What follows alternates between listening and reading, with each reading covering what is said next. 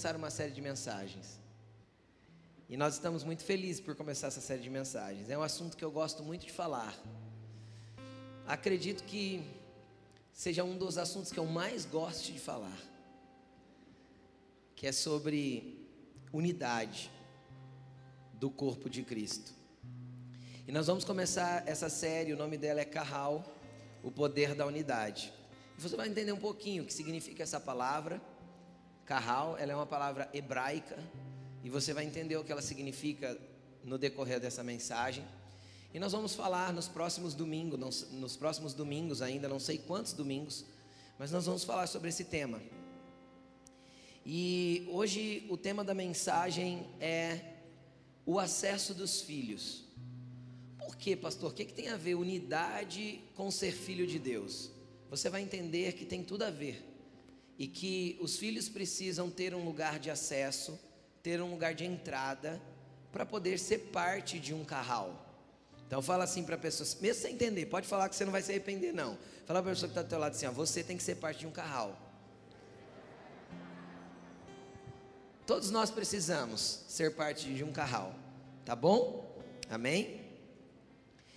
Se você quiser abrir a sua Bíblia comigo, nós vamos começar hoje a mensagem, nós vamos abrir vários textos, mas nós vamos começar pelo Evangelho de João. João capítulo 1, versículo 12. João 1, 12. Senhor, nós te apresentamos essa palavra. Pai Santo, nós clamamos que o Senhor venha com o espírito de unidade repousando sobre cada filho aqui. Em nome de Jesus, que se rompa todo o individualismo que se rompa todo o egoísmo. Em nome de Jesus, Senhor, que se rompa toda a inveja. Em nome de Jesus eu te peço, Senhor, que a tua graça venha repousar a ponto de nos fazer mais parecidos com o Senhor que realmente, Senhor, o Senhor possa gerar em nós o fruto do teu espírito, através, Senhor, do entendimento que vai ser gerado nesta palavra, que esta palavra realmente possa penetrar, Senhor, lá no fundo, mexendo com alma e espírito, com juntas e medulas, e que ela possa ser apta para discernir os pensamentos e as intenções do nosso coração, e que as intenções do nosso coração possam ser reposicionadas para estar ligadas às intenções do seu coração, em nome de Jesus. Amém. Amém. Antes de ler o texto com você, eu quero fazer você entender algo. Quem aqui, é, pode ser que tenha algum visitante, mas eu acredito que a massa vai levantar a mão. Quem aqui mora em Rio Preto ou região? Levanta a mão. Mirassol, Bálsamo, Tanabi, é, sei lá, é, Cedral, Badibacite, a grande Badibacite, né? Badibacite tem quase um cumprir lá, né? De tanta gente que mora em Badibacite, aqui da igreja. Então, é, é distrito de Rio Preto, né? Aí eles piram falar isso. é, então, então, por que, que eu estou falando isso? Eu expliquei isso de manhã, quero explicar isso aqui também, eu quero que você preste bastante atenção.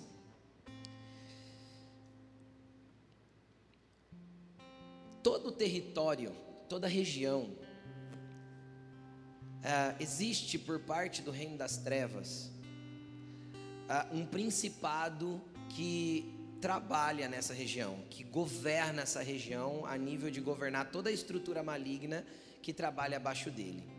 O reino das trevas é organizado. O apóstolo Paulo descreveu isso como sendo principados, potestades, dominadores e hostes espirituais da maldade. São esferas que o maligno trabalha e desde o dominador que entra numa pessoa e uma pessoa fica endemoninhada e que a gente fala em nome de Jesus sai, ele sai, tá? Com a autoridade de Jesus, é lógico, mas ele sai. Até os principados, que são literalmente príncipes, estruturas demoníacas ou um demônio que comanda os demais demônios de uma área, de uma região, e aí conforme o nível de principado, uma nação, e assim vai sucessivamente. E quando a gente fala sobre a atuação de um principado que atua na nossa região, para nós é muito, é muito claro, por todos os entendimentos que a gente já teve da parte de Deus, por tanto tempo que a gente ora por Rio Preto. Aqui o principado que atua, ele atua principalmente no egoísmo, no individualismo. E quando você olha para o Rio Pretense, Rio Pretense é bairrista, não conversa com o vizinho, tem nariz em pé, Se ganhou um pouquinho de dinheiro, ele nunca quer retroceder, ele nunca quer voltar para trás, ele não aceita voltar para trás. Tá? Isso tem a ver com a característica do Rio Pretense. Quem veio de fora e encontra a nossa cultura, choca. Normalmente quando a gente vê uma pessoa que vem de fora e fala, nossa, o povo aqui é muito frio. E quando um Rio Pretense sai daqui e vai morar numa cidade que é muito mais calorosa, a, as pessoas percebem o quanto as pessoas são mais acolhedoras, mais, mais quentes, mais humanas. E aí a gente, a gente percebe que uma região grande como a de Rio Preto, a nossa, a nossa micro-região tem mais de um milhão de habitantes.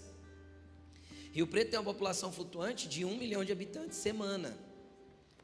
Então o que acontece? É uma cidade grande, só que ao mesmo tempo, não sei se você percebe, ela é uma cidade teoricamente segura para o tamanho dela.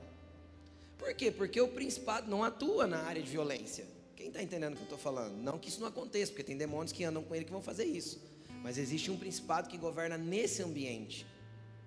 E aí, quando a gente fala disso e a gente prega uma palavra como essa, automaticamente é um confronto. Por quê? Porque é mais ou menos assim, ó. Eu posso batalhar contra um principado? Eu, Rodrigo Medina? Não. Quem, quem investe contra principados é o próprio Deus e os, próximos, os, os próprios príncipes do Senhor, os anjos guerreiros da parte de Deus. Qual que é o nosso papel quando a gente vai guerrear contra um principado? Viver exatamente da forma oposta que ele gostaria ou que ele está trabalhando para que nós vivamos.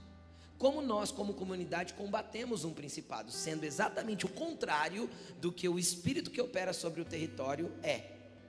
Entenderam? É assim que uma comunidade combate um principado. Amém? E aí o resto do trabalho é com Deus. Conforme a comunidade vai sendo influência, Deus vai destronando esses principados malignos. E por que, que eu estou falando tudo isso? Porque esta série de mensagem é um confronto à cultura da qual nós estamos inseridos. Então, preste bastante atenção, porque eu tenho certeza que Deus vai abençoar muito a tua vida com isso. Em nome de Jesus, tá bom? Bom, nós vamos começar com João capítulo 1, versículo 12, que diz assim, ó. Coloca para nós, por favor. João 1, 12. Contudo, aos que o receberam. Receberam quem? Preste atenção aqui. O apóstolo João, ele começa o começo do capítulo 1 do livro dele descrevendo Jesus. Ele começa assim: ó, no princípio ele era o Verbo, o Verbo estava com Deus, o Verbo era Deus, e o Verbo se fez carne, habitou entre nós. E aí ele vem falando como Jesus se manifestou na terra. E ele fala que Jesus veio para os seus, os judeus, mas os seus não o receberam. Aí ele entra nesse verso que diz: Contudo, entretanto, porém, aos que o receberam, aos que creem no seu nome, foi-lhes dado, ou deu-lhes, o direito de se tornarem filhos de Deus. Segura aí que a gente vai continuar lendo esse texto, o próximo versículo. Eu quero que você entenda algo aqui. Quem crê em Jesus aqui, levanta a mão. Se você está numa igreja, basicamente você deve no mínimo crer em Jesus, a não ser que alguém te trouxe aqui forçado. Mas crer em Jesus você crê, de alguma forma, do teu jeito às vezes, mas você crê. Então, beleza, então metade do caminho para você ter um direito adquirido, você já andou. Qual que é a segunda parte do caminho? Recebê-lo. E receber, quando a gente entra no contexto deste tempo, era mais ou menos assim: ó, abra a porta da sua casa, da sua vida, do seu coração e deixe ele entrar. Deixe ele fazer parte da sua vida. Deixe com que Jesus faça parte da sua história, do seu dia a dia. Que ele não seja a sua religião que você vem no domingo, entendeu? Mas que ele seja parte da sua vida cotidiana. Receba Jesus como Senhor da tua vida, como Salvador da tua vida, como governador da tua vida. Entenderam? Então, pastor, como eu faço isso? Cara, é simplesmente abrir o coração, fazer uma oração, pedir para ele entrar, e isso não é difícil. A Bíblia diz assim: ó, se com o coração você crer e com a boca você confessar que Jesus é Senhor, você é salvo. Então você crê com o coração, que você já levantou a mão que crê, mas com a boca você confessa, é o convite: Jesus entra, eu quero te receber. Então você está andando com Jesus, é isso. Só que aí vem um outro passo. É interessante que a Bíblia diz aqui que aqueles que recebem Jesus e creem no seu nome, foi-lhes dado o direito de se tornarem filhos. Então aí fica um negócio para eu entender. Então, peraí, então quer dizer que não é todo mundo que tem Jesus que é filho de Deus? Na verdade, todo mundo tem o direito de ser, mas nem todo mundo se aposta do direito que tem. É mais ou menos assim. Você vai lá na sede de um clube, clube, clube de campo, lá tem o campo de futebol, a quadra de tênis, a piscina, tem a academia, um clube. Aí você vai lá na sede do clube, compra um título do clube. Aí você pega o título, vai para casa, coloca lá, pega a carteirinha para você e para sua família. Aí você chega lá, coloca as, as carteirinhas dentro do título, joga na gaveta, fecha e nunca mais você entra no clube. Você perdeu o direito de, de ser sócio ou de entrar nesse clube? Perdeu? Não. Só que você usufruiu do direito que você tem? Não. Então o que eu quero, primeira coisa que eu quero chamar a atenção de você, pastor, que isso tem a ver com carral, tudo você vai entender ali na frente. Enquanto você não entender que é filho e que você tem direito de filiação, que você tem um pai e tem um Jesus que morreu na cruz para te dar uma autorização para que você se torne filho, e você pegar essa autorização e acessar esse lugar de filho, você pode viver uma vida toda sem entender quem é seu pai. Porque ter direito não significa que eu usufrua daquilo que eu tenho direito. Entenderam? Eu posso estar vindo na igreja domingo após domingo e não entender quem, quem é meu pai. Sabe o que é interessante? É que normalmente as pessoas que não entendem a filiação de Deus, a paternidade de Deus e a sua filiação, normalmente, normalmente elas olham para Deus como alguém que eu posso pedir. Eu vou clamar, vou pedir, Ele vai me dar. Então, o coração é mais ou menos como o de um pedinte, ou de um mendigo, ou de alguém que fica clamando para receber alguma coisa, ou, ou fazendo negócio e berganhando para conseguir alguma coisa da parte de Deus. E não é assim que Deus lida com aqueles que entenderam que são filhos. Eu fico imaginando, eu, eu fiz essa, essa, esse paralelo hoje de manhã, e eu fico imaginando, cada filho é de um jeito, o Vitor é completamente diferente da Bia. O Vitor deve ter recebido pouco, é, 10% dos nãos que a Bia já recebeu na vida. Por quê? Porque ela pede 10 vezes mais do que ele. Mas eu fico imaginando a Bia chegando em mim falando assim: pai, eu estou precisando de um tênis novo. Meu pé cresceu e tal, e estou precisando de tênis novo, porque já não está servindo. Aí eu fico imaginando eu olhando para a Bia e falando assim: não, filha, é o seguinte então agora você vai fazer uma campanha de sete semanas do tênis novo. Entendeu? E aí você toda semana vai ter que vir aqui na minha presença e falar: "Ó, oh, querido papaizinho do meu coração, eu preciso de um tênis novo".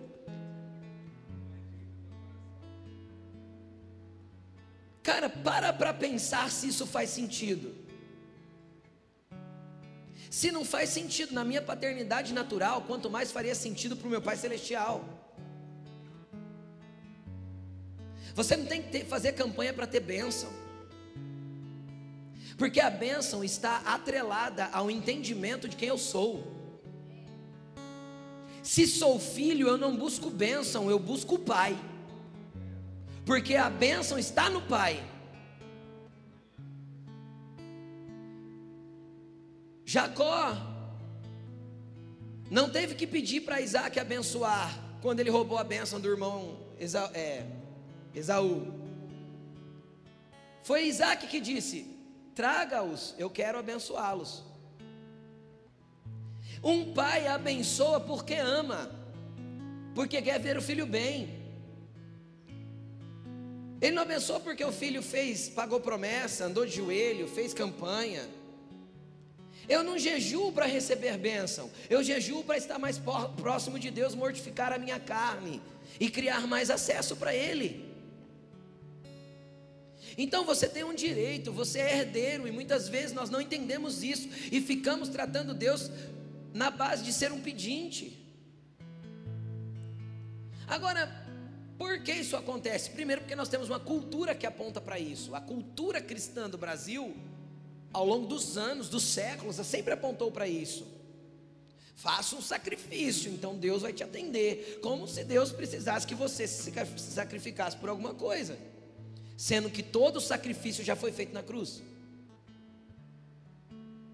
Então, quando eu me, me sacrifico num jejum, é para matar o meu eu, não para mover a mão de Deus. É para eu estar mais perto por mortificar o meu pecado. Não que isso vai mover o coração de Deus. Quem está entendendo o que eu estou dizendo? Aí a gente também tem que ir para um ambiente que muitas vezes o que falta é maturidade. Por quê? Porque imagina você que é pai. Quem é pai entende melhor o que eu estou falando. Você passa lá quatro, cinco dias da tua semana, às vezes fora, viajando a trabalho, alguma coisa. Aí você chega em casa, o filho está com saudade de você? Sim. Principalmente se for um filho de três, quatro, cinco anos. Só que aí você abre a porta e você põe a mão para trás, assim como se você tivesse um presente ou tendo um presente nas mãos. Cara, qual vai ser a reação dessa criança? Para para pensar. Ela vai buscar primeiro o teu abraço ou vai buscar primeiro o presente que está na tua mão? O presente. Quem tem filho sabe o que eu estou falando. Vai correr, vai rodear atrás de você e você pode virar assim, ela vai atrás até conseguir pegar. Aí ela pega, ela abre o presente, Aí algum adulto vai falar assim para ela: dá um abraço no papai agora. Aí ela pega e vai dar um abraço no papai. O que que isso me mostra? Que quando o presente é mais importante que o pai, é porque isso aponta para uma imaturidade de quem eu sou como filho. O que é mais importante para você, a bênção do seu pai ou o seu pai? A bênção do seu pai ou o braço dele? Ou o abraço dele? A bênção do seu pai ou o colo no dia que você estiver chorando? Porque ele também dá colo. Ele é pai. Desde que eu entenda que tipo de pai que eu tenho. E é daqueles grandão, fortão, sabe? Pai herói mesmo. É esse o Pai celestial que temos. A ponto de não negar Jesus vir para morrer por nós. Esse é o pai que temos. Só que muitas vezes a gente não sabe se colocar no lugar certo e não acessa os lugares que tem. Agora, por que, que eu estou falando de paternidade? Porque todo mundo que aceita Jesus, recebe Ele, crê no seu nome, é dado para ele um direito de se tornar filho. E aí, esses filhos, quem eles são? Põe o versículo 3, oh, 13 para mim. Esses filhos não nasceram por descendência natural, nem por vontade da carne ou pela vontade de algum homem, mas nasceram de Deus. O que, que isso está dizendo? O que, que o apóstolo João está dizendo? Ele está dizendo assim: olha, quem gera essa paternidade é o próprio Deus, não tem a ver com a vontade do homem. O homem só precisou crer e receber o fazer com que nós nos tornemos filhos e nos dar esse direito, foi Deus quem fez. Agora, sabe o que é interessante quando nós nos tornamos filhos?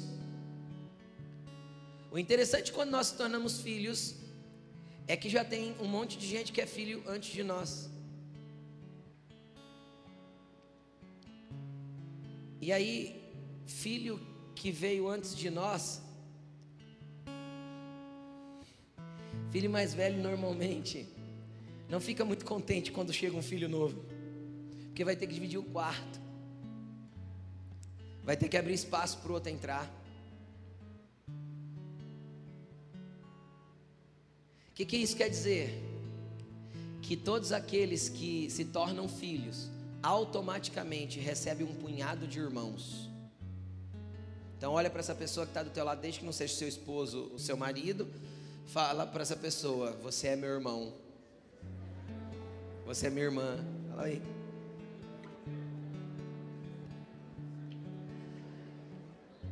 Então, indiscutivelmente, a família de Deus é uma casa cheia, meu amigo. Tem gente misturado no negócio. Tem pessoas misturadas na situação da família de Deus. E aí é Deus quem fez isso. Ele escolheu. E aí, quando eu entendo que eu sou filho, cara, a Bíblia diz que eu tenho direito de acessar. Pastor, como assim direito de acessar? É o que eu te disse: você não busca as mãos, você busca o coração de Deus, mas ao mesmo tempo você tem direito de tudo. Vamos analisar, filho. Quem aqui ainda mora com os pais? Levanta a mão. Aí. Então não se sintam ofendidos pelo que vou falar agora, preste atenção. Cara, você já parou para perceber que todo filho é folgado pra caramba? Cara, ele mora na casa do pai, que o pai comprou, paga o aluguel. É o pai que sustenta, a mãe, sei lá, é, é os adultos que sustentam ali. Só que ele chama a casa do pai e da mãe de minha. Minha casa. Aí tem um quarto que foi cedido para ele. O pai e a mãe preparou e cedeu aquele quarto. Ele chama aquele quarto do quê? Meu quarto. Ainda quer trancar a porta ainda. Aí ele vai lá, abre a geladeira e ele não pergunta. Não, aí aquela família que é tudo organizadinho, regradinho, faz assim, ó.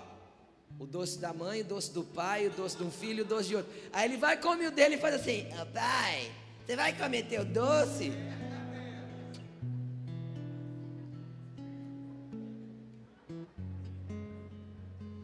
Eu sou doceiro, eu como primeiro.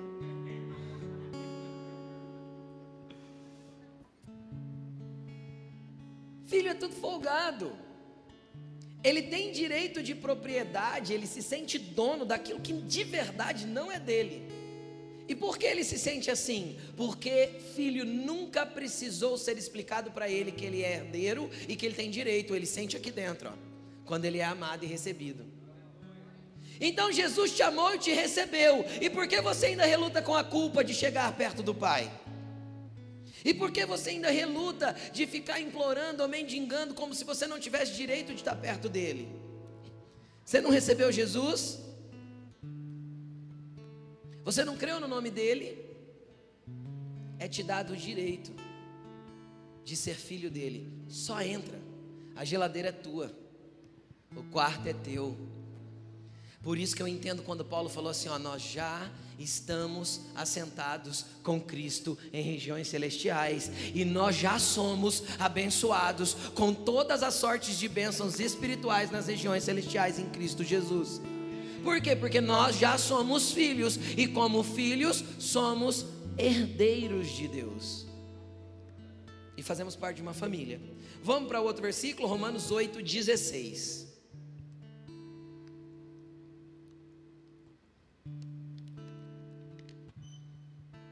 Olha lá. Diz assim, ó. O próprio Espírito, no caso aí Espírito com letra maiúscula, o Espírito Santo, testifica no nosso espírito, o espírito humano que está dentro de mim, que somos filhos de Deus. Pastor, eu não consigo me sentir filho de Deus. Eu não consigo ter esse relacionamento que o senhor acabou de descrever. Eu gostaria que todos agora curvassem as cabeças, colocassem a mão sobre o coração e você vai orar o seguinte: Espírito Santo, testifica no meu espírito de que eu sou filho. Pode pedir isso insistentemente, Espírito Santo, testifica aqui dentro de que eu sou filho de Deus. Testifica aqui dentro de que eu tenho esse pai. Testifica aqui dentro de que eu tenho um pai que me ama. Espírito Santo, eu te peço que o Senhor venha ministrar paternidade no coração dos órfãos. Que o Senhor venha ministrar paternidade no coração daqueles que não, não tiveram uma boa figura paterna aqui na terra. Que eles não comparem o Senhor com esses pais imperfeitos que eles tiveram, mas que eles te conheçam na realidade da paternidade que o Senhor tem para oferecer. Espírito Santo, eu te peço que o Senhor testifique no espírito de cada um de que eles são filhos e que, como filhos, têm direito de acessarem lugares em Ti, em nome de Jesus. Amém. Amém? Aí, olha o que ele continua dizendo: se o Espírito testifica aqui dentro que somos filhos, versículo 17: se somos filhos, então somos herdeiros, herdeiros de Deus e co-herdeiros com Cristo. Deixa eu explicar essa parte primeiro. Você percebe que tem duas heranças: herdeiro do Pai co-herdeiro através de Jesus. O que, que isso significa?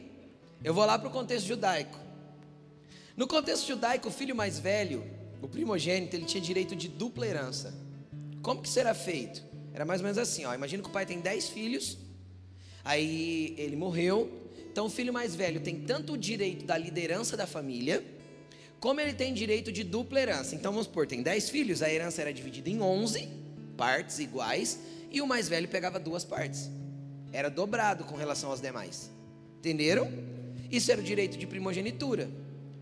Jesus, preste atenção, era unigênito de Deus, filho único, nosso irmão mais velho, a Bíblia diz.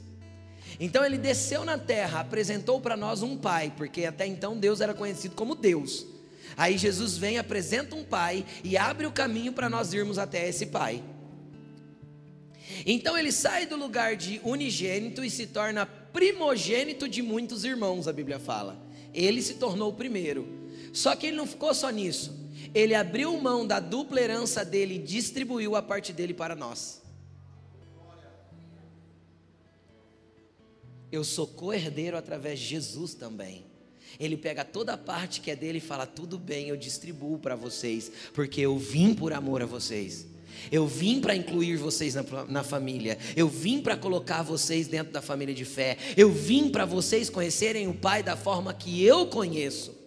Eu vim para criar um acesso para o Pai. É por isso que antes de ir para a cruz ele disse assim: Ó, eu sou o caminho, a verdade e a vida. Ninguém vai ao Pai a não ser por mim. Ele foi que abriu o caminho para nós chegar no Pai e nos fez seus irmãos mais novos, adotados, mais legítimos. Como assim, pastor? Adotados mais legítimos? A Bíblia diz que quando nós chegarmos na eternidade, quando lerem o nosso nome no livro da vida, o salmista afirma que dirão a nosso respeito: Estes também nasceram em Sião. Foi aqui, aqui em Sião, que é a origem deles. Ou seja, fomos adotados, mas seremos na eternidade filhos legítimos do nosso Pai. É isso que ele fez por você. É isso que ele fez por nós. Então temos direito de dupla herança. Só que quando a gente fala da dupla herança, no versículo tem um C ali na frente, não tem? Se participarmos dos seus sofrimentos. Mas, pastor, você acabou de falar que Deus não quer que eu sofra, que Jesus já fez tudo por mim. Deixa eu te explicar uma coisa. Esse ser é uma condição, você concorda comigo? Todas as vezes que você propõe alguma coisa, você coloca um, olha, isso é se, não é assim que a gente fala? É, uma, é um condicional. Então, esse versículo traz para mim uma condição. Eu sou cordeiro com Jesus desde que eu participe dos seus sofrimentos, para que também eu participe da sua glória. Quem quer participar da glória de Jesus aí? Amém? Eu também. Pastor, que tipo de sofrimento é esse? Deixa eu te explicar. Esse sofrimento não é para te infringir dor, de forma alguma. Jesus já levou sobre si todas as nossas dores e todas as nossas enfermidades. O castigo que nos traz a paz estava sobre ele, e sobre aquilo que ele foi pisado, eu sou curado. Que tipo de dor é essa? Essa é a dor do crescimento.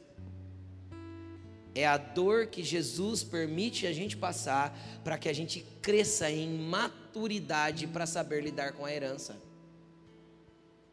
Quem já sentiu dor de crescimento aí? Quem lembra? É inevitável, todo mundo passa. Agora, aonde isso está na vida cristã? Em que lugar isto, isso está na vida cristã? Antes de eu falar onde está, deixa eu explicar o porquê Jesus quer que você cresça. Gálatas 4, versículo 1 e 2. Vamos lá. Gálatas 4, 1. Olha lá. Digo, porém, Enquanto o herdeiro é menor de idade, e eu gosto muito da tradução Almeida, que é NVI, na Almeida vai estar dizendo assim: ó, enquanto o herdeiro é menino, e essa palavra menino, no grego é a palavra é, néfios, acho que é, deixa eu pegar aqui, eu anotei.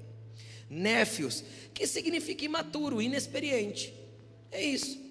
Enquanto o herdeiro é inexperiente, é imaturo, em nada é diferente de um escravo.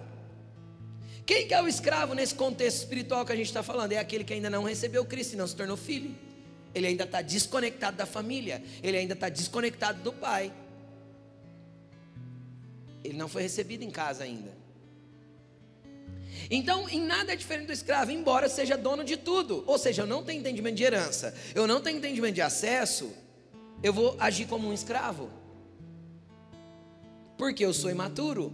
Então entenda uma coisa: Jesus quer que você cresça espiritualmente. Jesus quer que você tenha maturidade no relacionamento com Ele. Lógico, isso é um processo. E aí esse processo vai demandar de dor, de sofrimento. E eu vou explicar isso para você. Tá bom? Olha o que diz o próximo verso. No entanto, esses imaturos estão sujeitos a administradores e guardiões. Eu gosto da versão da Almeida também, que vai dizer tutores e curadores. Pessoas que cuidam. Até quando? Até o tempo determinado pelo Quem determina o tempo da tua maturidade? O próprio Pai. Então é o próprio Pai Celestial que determina o tempo da tua maturidade. Só que o teu nível de resposta ao crescimento, à dor, é o que vai determinar a velocidade da tua maturação. E aí eu quero falar sobre um negócio que faz tempo que eu não falo, eu falava bastante. Os três P's da maturidade. P, P, a letra P. Primeiro P da maturidade, que faz você crescer, é o primeiro sofrimento que ninguém vai estar ileso, é os problemas da vida. Primeiro P são os problemas. Alguém passa pela vida sem suportar problemas sérios, sem ter perdas, dores, dificuldades. Tem alguém aqui que viveu até hoje assim, ó, lindo, maravilhoso, sem problema nenhum? De buenas assim? Então deixa eu te explicar uma coisa, isso é palavra de Jesus, ó, no mundo vocês terão aflições, mas não perturbe o vosso coração, eu venci o mundo. Jesus disse isso para nós, ou seja, a vida, indiscutivelmente, indiscriminadamente, vai dar uns solavancos de vez em quando. Dá ou não dá, gente? Oh! E como dá? Então, os problemas da vida é parte desses sofrimentos de dor de crescimento. Por quê? Porque no problema da vida, Satanás quer te matar. Quer fazer com que você desista de tudo, quer matar a sua fé, quer fazer você entender que o pai que você acabou de entender aqui hoje não presta, não está cuidando de você. E o que que o pai quer fazer durante as dificuldades da vida? Fazer você entender que apesar da dor, ele continua com você, porque existem coisas que Deus não pode intervir até que você tenha maturidade para entender. E por que, pastor, Deus faz isso? Porque é um princípio muito simples. Porque existem bênçãos que Ele quer derramar sobre a sua vida, existem lugares que Ele quer te usar, existem ambientes que Ele quer te colocar, que enquanto você não tiver a maturidade suficiente, Ele não pode pôr e não pode te dar. Então é simples: vai numa loja de brinquedos, entra na loja, a vendedora chega em você e vai falar: Eu vim comprar um presente para um aniversário. A primeira pergunta da vendedora é: Quantos anos a criança está fazendo? Por quê? Porque o presente está ligado à maturidade. Toda bênção de Deus está ligada à maturidade. Se você falar, a criança está fazendo dois anos, ela vai te levar na ala dos brinquedos didáticos. Não é assim? Se você falar, está fazendo 11 ou 12, ela vai te levar lá na seção dos quebra-cabeças, dos jogos, Por quê? Porque o nível de maturidade determina o presente que eu vou ganhar. E aí tem gente que não está disposto, começa a reclamar dos problemas da vida, só reclama, só murmura, porque Deus não está me ouvindo, porque se Ele tivesse me ouvindo, porque se Deus fosse realmente Pai, não estava acontecendo. Calma, Ele só está te forjando. Permaneça com Ele, glorifique a Ele, mesmo quando tudo está ao contrário. Ele não te abandonou, ele prometeu: Eu não vos deixarei, nem vos abandonarei, até a consumação dos séculos, até o fim, ele vai estar com a gente. Ele não te larga, cara. Se ele morreu por você, você acha que ele vai te largar? Esquece essa possibilidade. Só que, como um bom pai, tem hora que você tem que dar dois. Um pai que quer forjar maturidade no filho, tem coisa que ele tem que dar alguns passos para trás e falar assim: vai. Para que o filho aprenda. A Bíblia diz claramente: Deus corrige o filho que ama, porque amor sem correção não é amor, é conivência. Todo amor gera correção. Então, a maturidade vai determinar. Eu nunca vou pegar a chave de um carro e dar para uma criança de 13 anos, para um adolescente de 13 anos. Por quê? Porque seria irresponsabilidade da minha parte, que sou mais maduro. Então, nesse contexto, eu sou um tutor, eu sou um curador. Aí eu percebo que também envolve gente. Então, quando Deus me inseriu na família de fé, e eu tenho, eu não estou maduro o suficiente para entender as bênçãos e os processos de Deus na minha vida, para que eu me torne herdeiro de Deus e cordeiro com Jesus. Dentro desse processo, Deus sempre vai colocar pessoas perto de mim. Sem tutores e sem curadores, eu corro um risco muito grande de me desviar da fé e nunca mais querer Deus na minha vida.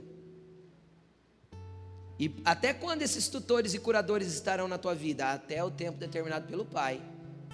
Então, deixa eu te explicar uma coisa: não tem jeito de se livrar de gente. Vamos lá, continuando. Qual que é o segundo P, pastor? Não falei que era três P's? Segundo P é a palavra de Deus. Conheça as escrituras, você sofre menos. Por quê? Porque ela é o manual da vida. Ela é o manual do Criador. Você já leu o manual do seu carro? Não, né? Mas leia o seu. Vai ser importante. Porque o seu carro você vai passar com ele alguns anos. E você com você mesmo, você vai estar a vida inteira. Então a Bíblia é o livro que você se entende, porque é o manual do teu Criador. Então ela te dá fundamento para os momentos difíceis da vida, para você saber lidar. Ela te dá base para te sustentar nos momentos que te falta chão. Ela estimula a tua fé, porque a fé vem, se não, por ouvir e ouvir a palavra de Deus. Quanto mais eu tenho da palavra de Deus, mais eu tenho fé, menos difícil será para passar os momentos de dor da vida. Conheça as Escrituras, conheça a palavra de Deus, leia a Bíblia, leia livros de revelação sobre a Bíblia. Terceiro P, pessoas. Problemas, palavra, pessoas. Deixa eu te explicar uma coisa. Você vive em problema o tempo inteiro? Não. Os problemas da vida é assim, eles vêm e passam. É ou não é? É. Ninguém vive em problema o tempo inteiro, senão ninguém aguenta, certo?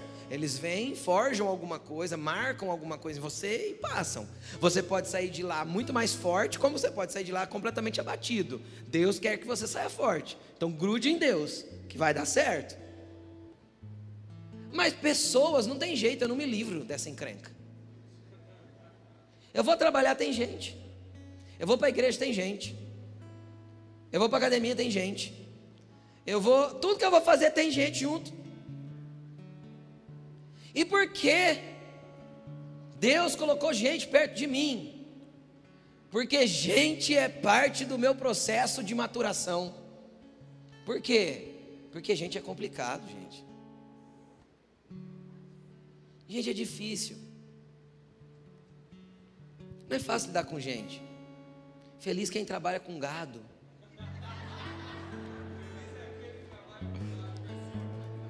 Só que mesmo para trabalhar com gado precisa de uma meia dúzia de funcionários. Não escapa. E lidar com pessoas é o grande desafio da vida. Por quê? Porque em, em, grande parte dos momentos, essas pessoas são o trabalhar de Deus em mim, mesmo que eu não perceba. Aí eu fui lá para o meu período de oração e orei, Deus, me encha do teu amor. Aí o que, que Jesus faz? Te abençoa com um monte de pessoas não amáveis perto de você. Por quê? Porque amor é uma escolha, uma decisão e você precisa exercitar. Aí você ora, Jesus, me dá o fruto do Espírito Santo, eu quero ser longânimo. Então Jesus traz um monte de ser irritante e coloca perto de você. Para quê? Para trabalhar a sua longanimidade, para esticar o teu amor, para fortalecer quem você é como ser humano, para te deixar pronto para a promessa, para te dar maturidade para acessar a herança. Tem um monte de herança que está ligada a isso e a gente não entende. Aí a gente quer espirrar com essas pessoas de perto da gente.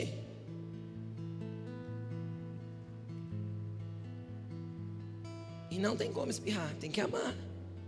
Jesus não falou, aí a gente começa a entender alguns versículos. Se alguém obrigar você a caminhar duas milhas, é uma milha com ele, vai duas. Se alguém te arrancar a túnica, dá a capa. Se alguém te bater na face direita, dá outra. Dá a quem te pedir e não te desvies daquele que quer que você empreste. Ensinamentos de Jesus. Aí a gente olha para isso e acha um peso. Como que eu vou viver isso, Deus? Se alguém bater na minha cara, eu dou um soco de volta. Na hora. Quando eu falo de bater na cara, não precisa ser necessariamente a, a, o tapa na cara, mas você já parou para perceber que toda ofensa é um tapa na cara? Então Jesus vai ter que, de algum jeito, te ensinar a lidar com as ofensas, porque um coração ofendido é um coração distante de Deus.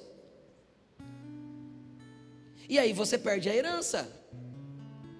Então, se de fato você estiver disposto a participar do sofrimento de Jesus, não se ofendendo, não revidando, indo como ovelha muda ao matadouro, entende?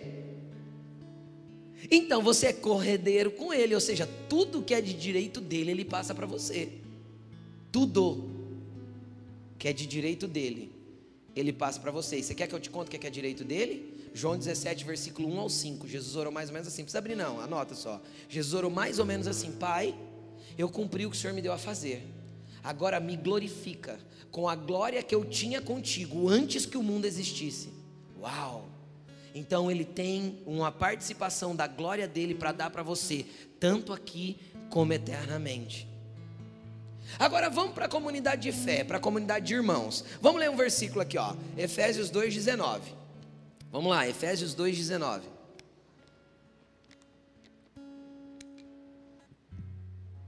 Olha lá. Portanto, agora que vocês se tornaram filhos, entenderam o que é ter um pai, entenderam o que é esse negócio, vocês já não são mais forasteiros e nem estrangeiros, mas vocês são concidadãos dos santos e membros da família de Deus. Então chacoalha essa pessoa que está do teu lado e fala assim: você é membro da mesma família que eu. Agora deixa eu te falar uma coisa. Você já olhou para a tua família natural e viu tanto que ela é estranha? Toda família tem um primo esquisito, um tio chato, não tem? O contador de piada que não tem graça, todo mundo tem que rir. Não é? Toda família tem as suas esquisitices, as famílias naturais. Agora, por que você acha que na família de Deus, que é muito maior, não teria muito mais esquisitice? Sendo que tem gente entrando nela toda hora. Toda hora chega gente nova na família de Deus. Aí, Deixa eu entrar num negócio aqui que nós vamos falar mais profundamente numa outra mensagem, mas eu vou só pincelar. Então Deus nos colocou na mesma família e falou para a gente que nós somos todos irmãos. Sim ou não? Quem tem irmão natural aqui, irmão? Irmão natural, de carne. Você já brigou com seu irmão? Quem já brigou, levanta a mão. Você deixou de ser irmão do seu irmão porque você brigou com seu irmão? Você sabe o que é ser irmão? É brigar e a mãe e o pai ainda falar assim: abraça que vocês são irmão. Você sabe o que é ser irmão? É dividir o mesmo quarto. Isso é ser irmão. É comer, ele comer o teu doce e você ficar bravo. Agora deixa eu te explicar uma coisa. Porque na igreja ninguém tolera a irmandade do outro. Qualquer coisa que o outro faz, a gente já sai embirrado. Qual dos dois não vai viver na eternidade com Jesus? Porque todo mundo é parte da mesma família. Quem não vai estar na eternidade com Jesus? Uns dos dois não vai poder. Ou os dois, né? No caso.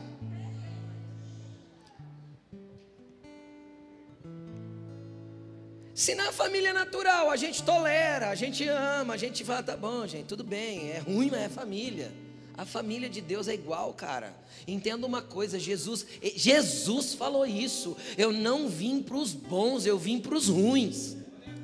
Eu não vim para os sãos, eu vim para os enfermos. Eu vim para aqueles que precisam ser transformados. Eu vim para aqueles que são irritantes, chatos, precisam ser transformados, precisam mudar, não tem caráter. É para esses que eu vim, porque esses eu posso transformar e fazer uma grande obra na vida deles.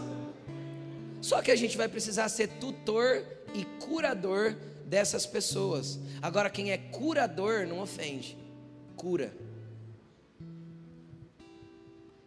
Quem é curador, cuida. Agora, existe dentro do contexto algumas frustrações que não tem nada a ver com a pessoa, tem a ver com você, e você precisa aprender isso. Que tipo de frustração? Quiser anotar essa frase, ela é muito poderosa. Frustração é uma expectativa que eu criei sobre o outro e o outro não atendeu. Mas quem criou essa expectativa? Eu. Às vezes o outro nem sabia. Então toda frustração é fruto de uma expectativa não atendida, que eu mesmo criei. Posso te falar uma coisa? Para mim, na Bíblia, tem claramente duas pessoas que Jesus frustrou. Agora vamos lá, se Jesus frustrou, o que, que sobra para mim? Como que Jesus frustrou e quem são essas pessoas? Aí eu quero te dar um paralelo. Primeiro que eu vejo frustrado é João Batista. João Batista estava preso. João Batista primeiro foi o cara que abriu o caminho para Jesus, a Bíblia diz. Ele prepa é tipo assim, ó. João Batista colocou Jesus no ministério. Sabe aquela coisa? Projetou ele para o ministério e foi. João Batista estava com o ministério no auge, todo mundo indo para o Rio Jordão ser batizado por ele. Aí chega Jesus. Aí ele olha para Jesus e fala assim: Eis o Cordeiro de Deus que tira o pecado do mundo. Importa que ele cresça e eu diminua. Uau! Que lindo! Aí João Batista vai preso. Aí ele manda um recado para Jesus através dos seus discípulos: Escuta, você é o Cristo que haveria de vir ou eu espero outro? João estava ou não estava frustrado com Jesus? Às vezes porque Jesus não foi fazer uma visita para ele na cadeia. Não sei o que ele esperava de Jesus. Ele esperava alguma coisa que Jesus não fez. Entende? Ele, foi, ele esperava alguma coisa que Jesus não fez. Agora, por que, que João ficou frustrado? Ficou frustrado com a expectativa dele. Jesus não prometeu nada para ele. Jesus cresceu e ele diminuiu. Quando ele diminuiu, ele ficou ofendido. Entendeu? Importa que ele cresça eu diminua. A hora que eu diminua, eu fico bravo. Fico questionando. Entendeu? O outro que ficou frustrado com Jesus, Tomé. Por quê? Porque Tomé esperava um rei, não redentor mas o Jesus que vai voltar, o rei leão, guerreiro, o rei que tomaria o trono, destronaria Roma, colocaria o reino. Tomé esperava esse Jesus. E ele veio como redentor primeiro, ele vai voltar como, como governador, mas ele, ele veio primeiro como redentor. Aí a Bíblia diz que Judas morreu enforcado, porque traiu Jesus, e Tomé vazou, ficou só dez. Aí Jesus apareceu para eles, para os dez, Tomé não estava. Aí foram contar para Tomé, Tomé falou assim: Eu não acredito. Porque Tomé estava frustrado. Porque Jesus não foi o que ele esperava. Expectativa que ele criou na cabeça dele, não tinha nada a ver com Jesus. Jesus nunca disse que seria esse rei naquele momento. Aí o que, que aconteceu? O que, que eu quero te dizer? Preste atenção aqui, vem comigo.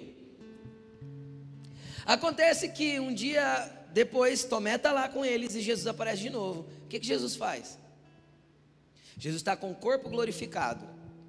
Jesus mostra as mãos e fala assim: Tá vendo, Tomé? Põe o dedo. Aí Jesus levanta aqui do lado o, o, o furo da lança e fala assim: Aqui, ó, minha ferida, pode relar. Sou eu. O que, que isso me mostra? Que enquanto Jesus estava com o corpo físico na terra, aquele era o corpo de Cristo.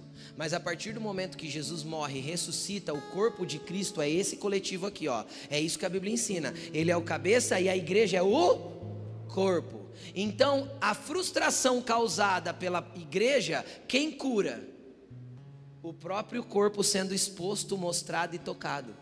Então, se você está fugindo da igreja faz tempo, porque a, a, igreja te feriu, a igreja te machucou, a, alguém da igreja te frustrou, as expectativas não foram atendidas, querido, deixa eu te explicar. Permaneça na comunidade, permaneça no corpo, que é o próprio corpo que vai te curar.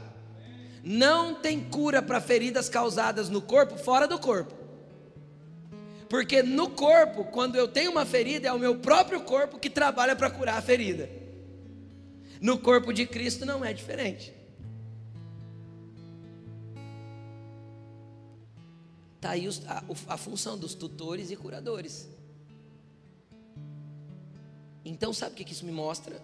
Que nós somos interdependentes uns dos outros, que não existe possibilidade de eu ser cristão e desigrejado. Porque sem igreja eu não faço parte de um corpo, e sem estar no corpo,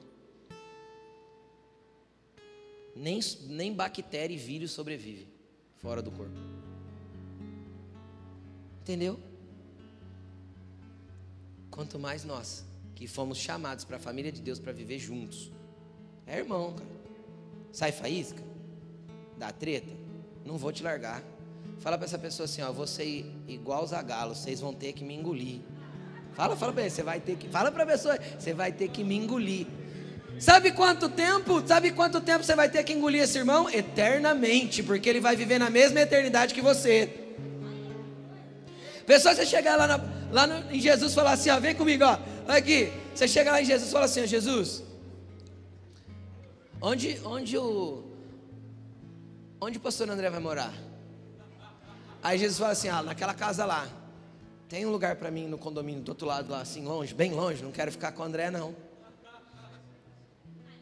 Aí Jesus puxa a alavanquinha assim, abre o alçapão.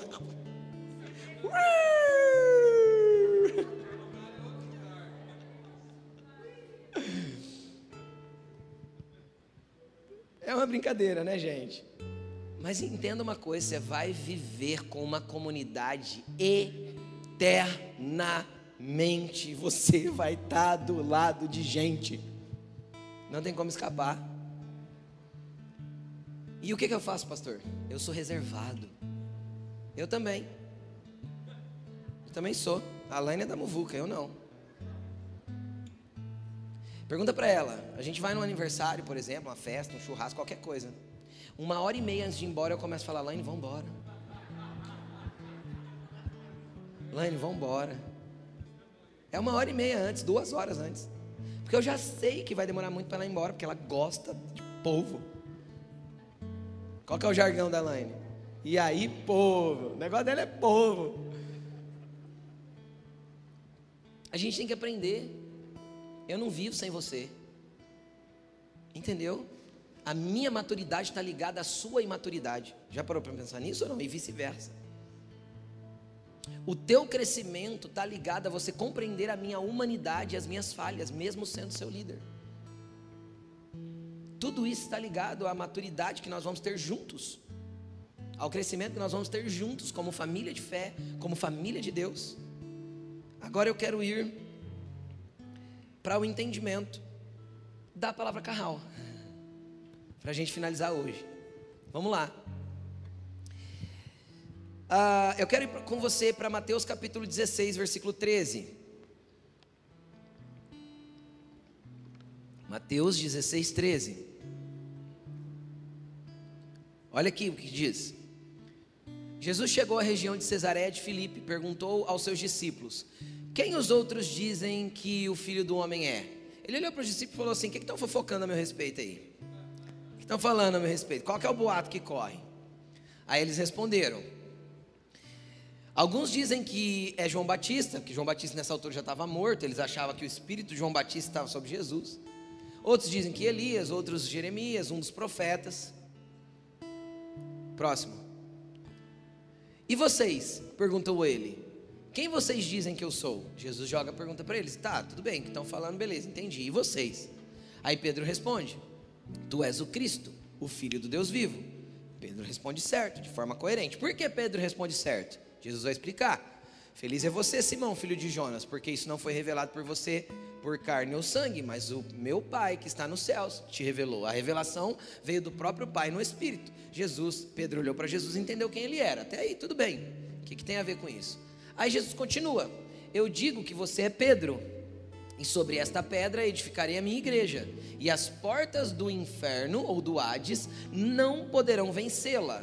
Em outras traduções vai estar: não resistirão contra ela. ou não prevalecerão contra a igreja. Por que, que eu estou te mostrando esse versículo? Porque essa daqui é a primeira menção da palavra igreja na Bíblia. Primeira vez que aparece a palavra igreja é nesse texto. E esse texto, o original disso foi escrito em grego. E a palavra grega para igreja é a palavra eclésia, que tem o seguinte significado no dicionário: pessoas chamadas para fora dos seus lares para um ajuntamento, uma assembleia. Então, pessoas que são chamadas para sair de dentro das suas casas se reunir em algum lugar. Esse é o significado de eclésia. Ok, até cabe usar esse texto para a igreja. Mas eu quero te chamar a atenção de uma coisa. Jesus não falava grego. Jesus era judeu, estava na Judéia. E ele falava hebraico. Você concorda comigo? O grego foi a língua que foi escrita no Novo Testamento porque era a língua mais falada no tempo, nesse tempo. Como o inglês, por exemplo, é hoje. Entenderam? Mas Jesus não falava grego, Jesus falava hebraico. E a palavra hebraica que substituiria a palavra eclésia é a palavra carral. Agora, qual que é a grande diferença da palavra carral para a palavra eclésia? É que carral significa pessoas juntas por um propósito comum, por um entendimento comum. Não tem a ver só com um chamamento para alguma coisa, porque alguém te convocou. Tem a ver com o entendimento impresso no espírito. Aí eu entendo porque o Espírito testifica com o meu espírito que eu sou filho, porque todo filho é chamado para estar na família, no carral de Deus. Então nós estamos juntos por um propósito maior o propósito do reino de Deus ser propagado sobre a terra. Então nós andamos juntos com a família de fé porque existe algo maior sendo construído, porque Deus nos fez um carral, Deus nos colocou na mesma família, Deus nos ajuntou. Isso é a ideia de Jesus. Não é ideia nossa. Igreja não é a estrutura, não é o templo, não é a instituição, não é o CNPJ. Igreja é eu e você juntos com um propósito único, com um apontamento de direção único dado pelo Pai. Isto é igreja. Isto é o carral de Deus. Este é o lugar que Deus quer que nós permaneçamos. E você pode até fazer parte de uma comunidade local diferente. Existe a igreja de Deus sobre a terra e existe as, as, as congregações locais, ou os carraus locais, que vão ter um propósito comum para um apontamento que Deus está dando. Mas foi Jesus que criou isso. E Ele mandou a gente ficar junto. Pastor, mas é tão difícil. É difícil porque a gente é duro. É difícil porque a gente complica. É difícil porque a gente é orgulhoso, embirrado, briguento, não cede, não abaixa a orelha, não sabe ser humilhado. Ah, se nós aprendêssemos que a humilhação é o caminho para a autoridade espiritual. E como é? Porque por causa da humilhação de Jesus, ele foi colocado acima de governos, tronos e autoridades. E ao nome dele todo joelho se dobrará e toda língua confessará que Ele é o Senhor. Por quê? Porque Ele se humilhou. Quem desce, Deus exalta. Quem se exalta, Deus resiste. E para quem que eu vou descer? Ah, pastor, eu me prosto só diante de Deus. Eu desço só para Deus. Aleluia, eu sou santo, santo, santo sou eu. Cara, Deus vai usar a pessoinha para te humilhar. Porque isso é parte do processo de fazer você amadurecer. Então olha para a pessoa que está do teu lado e fala assim: Eu te amo, pessoinha.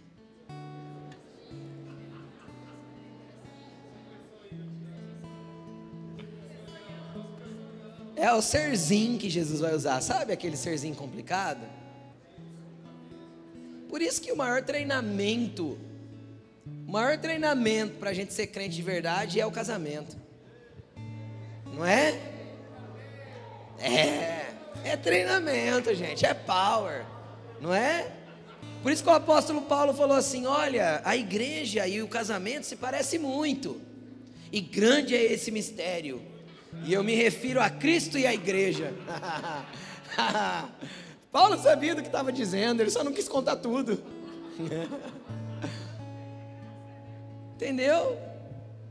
Porque o casamento é uma adaptação, exige a gente ceder, amar de novo, escolher amar outra vez, abrir mão, ceder outra vez, aguentar ronco do marido do lado, não é? É assim, isso trata a gente. Aí, o outro, aí Deus quer ampliar o tratamento do ser humano, Ele dá né? Aquela moça egoísta vai acordar três horas da manhã, cinco vezes na noite, para poder dar TT, com o seio doendo, para um serzinho que não merece o amor dela, mas que ela decidiu amar.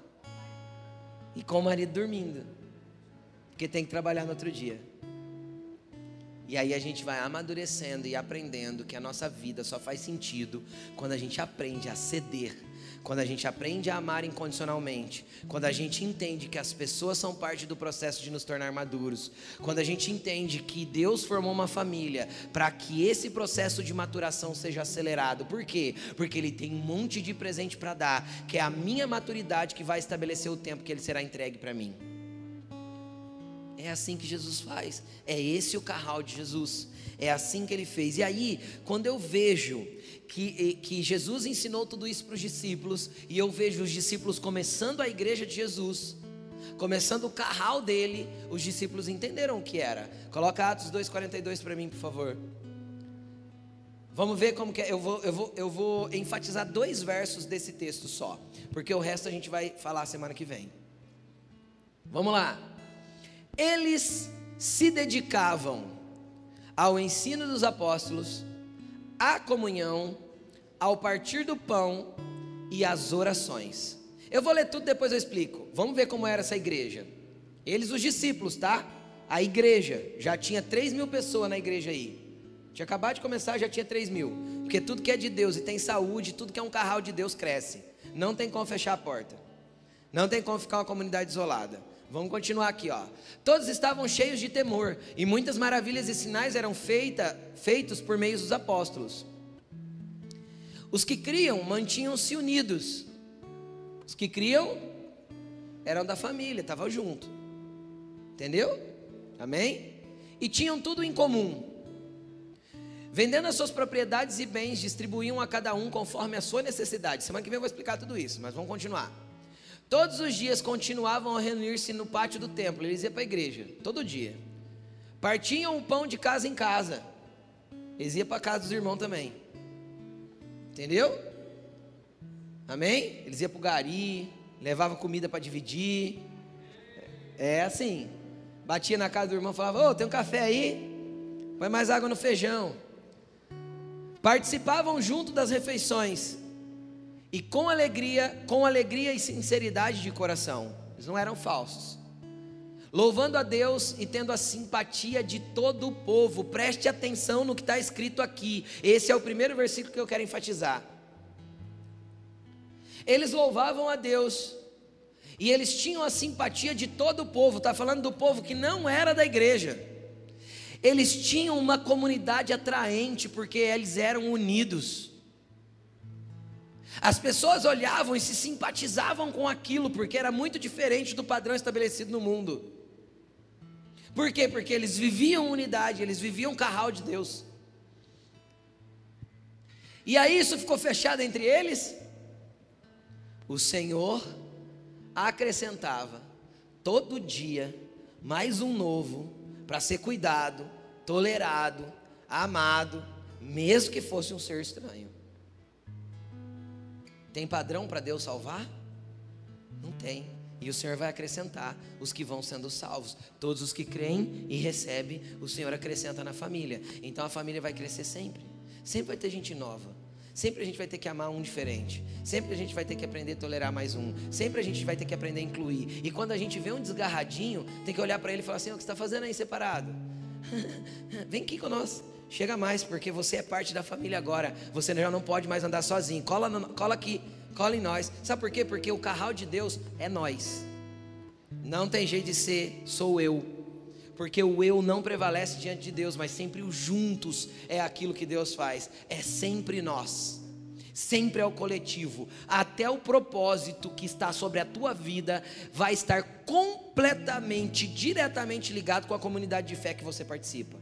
Não existe propósito de Deus sobre a vida de um ser humano que não passe pelo coletivo. Sempre. Sempre vai ser assim. E a porta sempre precisa estar aberta. Você tem, tem que estar pronto para receber mais um.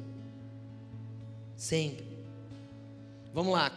Volta para o versículo 42, por favor. É o outro versículo que eu quero enfatizar. Pastor, como que eu faço para ter esse negócio aí? Eles se dedicavam. Eu quero falar sobre dedicação. O que é dedicação, gente? Dedicação não é um negócio que eu, tipo assim, ah, vou fazer quando der. Eu vou lá na igreja de domingo. Ah, se for possível, eu faço. Cara, quando eu faço algo com dedicação é porque realmente eu quero que aquilo aconteça. Eu vou dar um exemplo, um exemplo simples. Se eu tenho que aprender uma outra língua, se eu vou estudar inglês, ou eu me dedico ou eu não aprendo. Você concorda comigo? Se você está na, na faculdade, ou você se dedica ou você sai de lá só com o diploma. Eu estou errado? Porque você não aprendeu nada. Porque sem dedicação não tem construção de nada na vida. A vida demanda de dedicação constante em, nas áreas que a gente quer evoluir. Sim ou não? Sim, isso é óbvio. Então a Bíblia diz que eles se dedicavam, e eles se dedicavam a quatro coisas: a aprender. Então conheça as Escrituras, como eu já disse.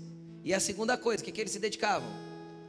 A comunhão, eles se dedicavam a estar com gente. Às vezes você é aquele crentão que você, não, eu estudo a Bíblia e eu oro todos os dias, mas eu não suporto gente. Então a Bíblia não está fazendo efeito nenhum em você. Tudo que você está lendo está sendo, tá sendo completamente e meramente conhecimento intelectual. Porque se a Bíblia fizer efeito na sua vida, se o ensino dos apóstolos fizer efeito em você, automaticamente você vai se dedicar também a estar com gente, a estar com pessoas. A comunhão exige dedicação, porque automaticamente eu prefiro me isolar ou estar só com um grupinho que eu já gosto. A comunhão exige dedicação. Fala para essa pessoa que está perto de você, para estar tá com você eu vou ter que me dedicar.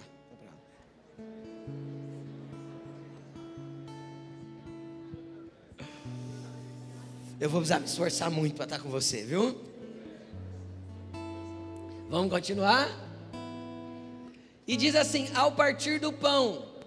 O que, que é o partir do pão? O partir do pão é o compartilhar, que é diferente da comunhão. A comunhão está junto. E estar ligado no mesmo espírito, no mesmo propósito. Isso é comunhão. E o que, que é partir o pão? É o compartilhar. Aí eu quero te falar, não entra apenas na esfera da, do que eu como por quê? Porque muitas vezes nem, nem essa necessidade existe, todo mundo tem de sobra. Você concorda comigo ou não? Entre aqueles que eu estou junto, às vezes todo mundo tem. Partir o pão é tanto essa necessidade humana, se ela existir, como é aprender a compartilhar da minha vida. Sem eu aprender a compartilhar da, da verdade de quem eu sou, eu sempre serei no meio da comunidade uma pessoa que não tem a sinceridade de coração que foi expressa aí. Eu sou um falso com uma casca que me mostra uma coisa que na verdade não sou. Então é necessário partilhar também do coração. É necessário partilhar de vida. É necessário que nessa partilha eu compartilhe quem eu sou.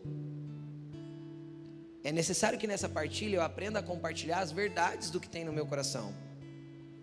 As verdades do que se passa dentro de mim. Quando eu estou bem, eu estou bem. Quando eu não estou bem, eu vou pedir oração. Quem entende o que eu estou falando?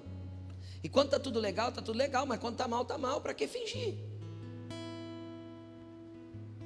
Aí você não compartilha, você fica guardando para você e você vai morrer com essa ferida aí dentro. Porque deixa eu te explicar uma coisa: a exposição gera cura.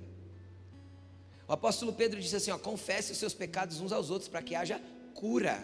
Existem feridas que só serão curadas o dia que você expor. Pastor, eu vou expor para todo mundo? Não é isso que a Bíblia orienta. Você tem tutores e curadores. O que é isso? Pessoas mais experientes ou mais maduras que você, que você pode compartilhar a sua dor, mas compartilhe.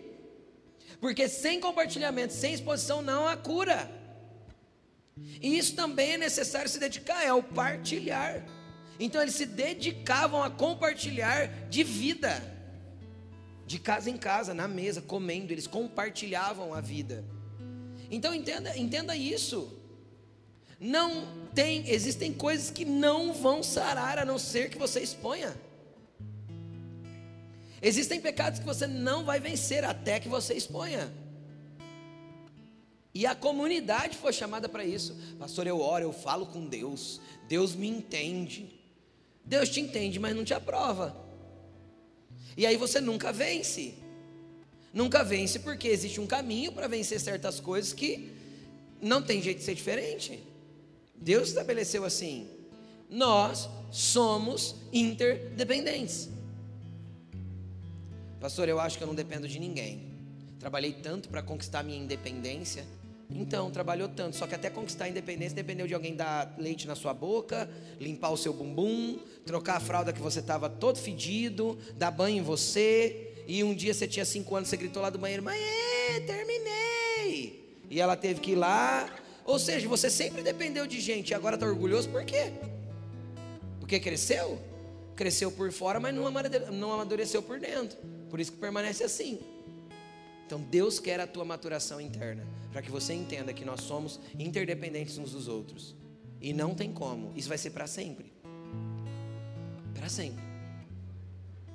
Pastor, não gostei da palavra hoje. O problema é seu, é a Bíblia.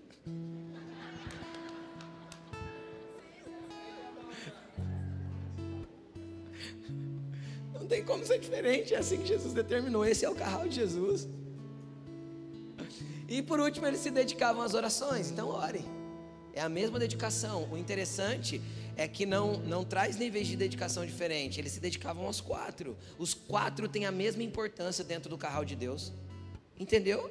Os quatro têm a mesma importância. Eu preciso orar o tanto quanto eu leio, tanto quanto eu me dedico à comunhão, porque parece que oração e, e leitura de Bíblia é espiritual, e ter comunhão não. Não é assim? Eu não vou deixar de estar com Deus para estar com os irmãos agora. Eu estou com meu Pai. Cheio. Aí está com os irmãos da mau testemunho. Entendeu? Então, é, o, é precisa de um equilíbrio das quatro coisas. Na mesma intensidade. Eu oro, eu leio palavra, eu, me, eu tenho comunhão e eu partilho. Aí, o carral de Deus está começando a ser formado. Agora, quando a gente fala, é a última frase em nome de Jesus. Quando a gente fala de uma comunidade do tamanho da nossa, é fato que a gente não vai ter comunhão com todo mundo e que a gente não vai ter, conhecer, às vezes nem conhecer todo mundo. Por isso nós temos pequenos grupos. Por quê? Porque eu vou ter o meu carral, as pessoas nas quais eu compartilho, eu tenho comunhão, eu divido, eu exponho. Porque não dá para ter com todos, é óbvio, uma comunidade grande não tem como.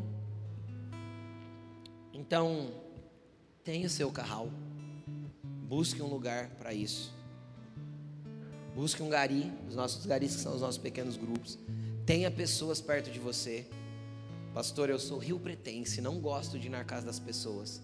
Terça-feira você vai se levantar e falar assim: Ó, oh, Satanás, eu vou fazer exatamente o contrário do que o principado dessa terra quer que eu faça. Vou me dedicar a ter comunhão. Em nome de Jesus. Coloque-se de pé.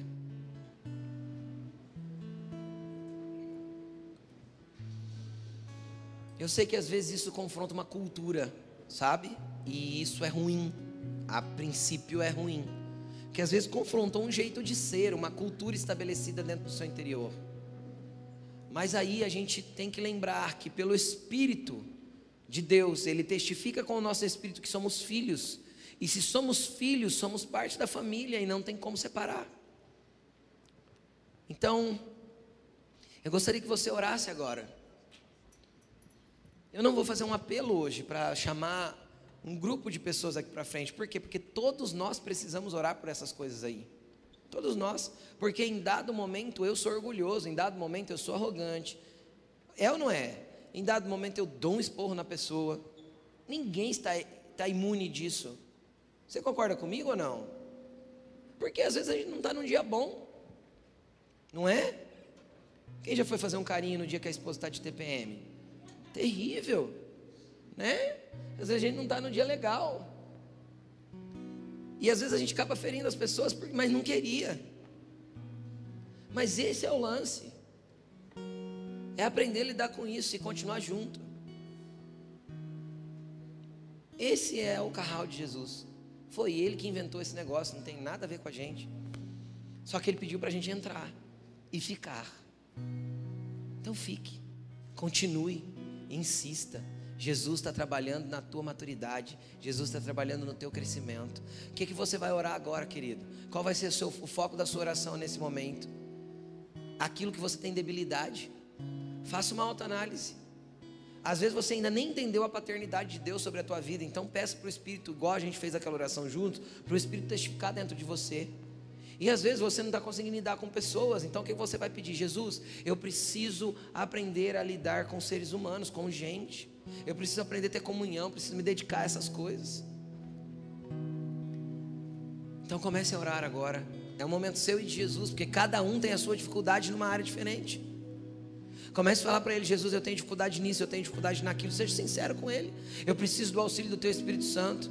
Eu entendi nessa noite que sem gente, sem pessoas, eu não consigo. E às vezes você está no meio de um problema na vida terrível. E às vezes você tem um monte de irmão perto de você que está pronto para te dar os braços, te ajudar até te carregar no dia mal, no dia difícil. E você fica relutando em expor que está em dificuldade.